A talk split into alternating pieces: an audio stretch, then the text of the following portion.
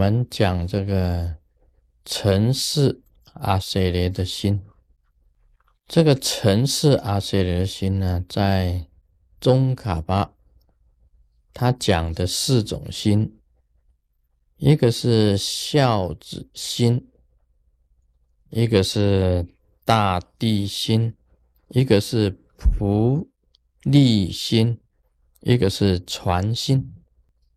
那孝子心我们谈过了，也就是说，你侍奉阿塞雷，要跟当一个这个孝子啊一样的。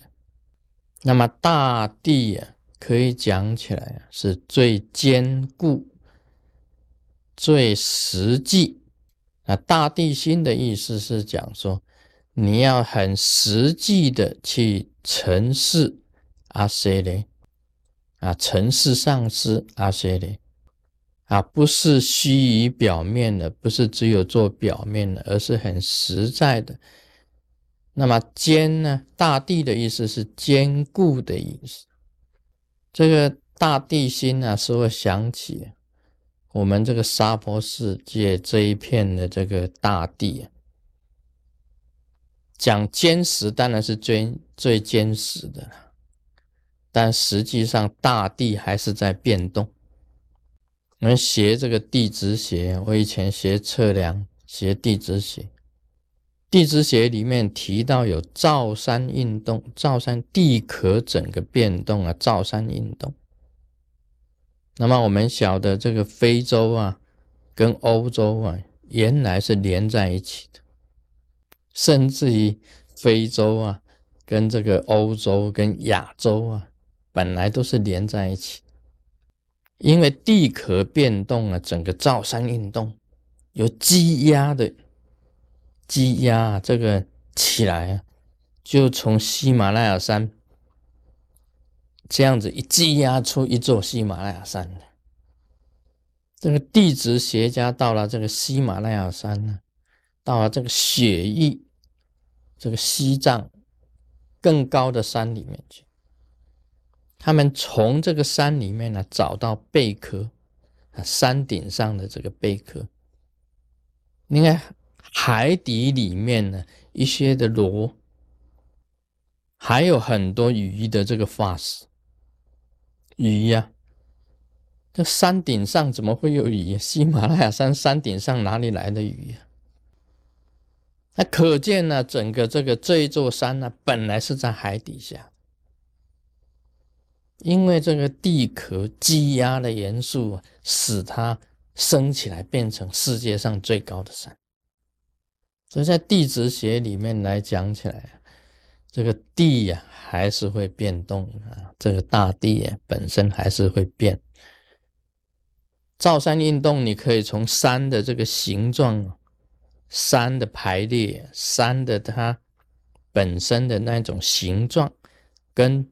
走势跟方向，方向可以看出造山运动啊。目前的这个像那个地震啊、火山爆发，还有这个地层下陷，可以想想象得到，这个大地还是有所变动，大地还是有所变动。这个是题外话。另外还有这个仆利心，就是当一个佣人的意思。你侍奉这个上司阿谁呢，要像佣人一样的供这个上司阿谁呢去差遣。啊，佣人呢，当然是比较这个啊，随传随到，永远在这个上司阿塞雷的身边。供这个阿舍利去差遣，要有这样子的心。另外还有一个是传心，什么是传心呢？因为传的心呢是瓦现下来的，啊，是瓦瓦现下来的，就是去承载承载。这个上次阿舍利有什么吩咐？你必须要以船的心呢，完全去承载，去承载。这个船呢，用这个船的心来代表，我觉得好像也不是怎么样子，这个很很百分之百的完全。不过它的意义啊，是是说你要虚心，不管什么师傅讲的话，你通通都要去承载，都要去用船虚心的去承载的意思了。我们晓得这个船呢，也很容易翻的，哈哈，不平均啊，稍微不平衡啊，它就会翻船。小的船容易翻，大的船也很容易翻呢。大船的时候啊，在航行当中呢，也会翻船那这里的意思啊，还是在讲，必须要虚心的去承载。那。要像用人一样的供上师阿阇黎去差遣，要像大地一样的很坚固、很实在的去做事情，孝子是百依百顺啊！这个就是城市这个上师啊，跟阿阇黎最主要的这四种心，这个是。可以讲是菩提道次第广论，这中卡巴祖师啊，他所讲的，他主要是讲这个你要去城市阿阇黎上师啊，你要做到这四点。像以前我们提到了这个弥勒日巴上司啊，他的上司马尔巴叫他盖房子，好盖三角形的房子，他就去盖三角形的房子。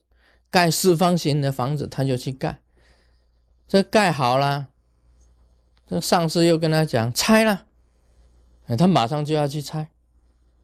啊，这一般呢，我们弟子讲，怎么叫我们盖好房子又要拆了？那不是上司不是不是亏你吗？啊，不是那个脑筋有问题吗？马上就会反抗的。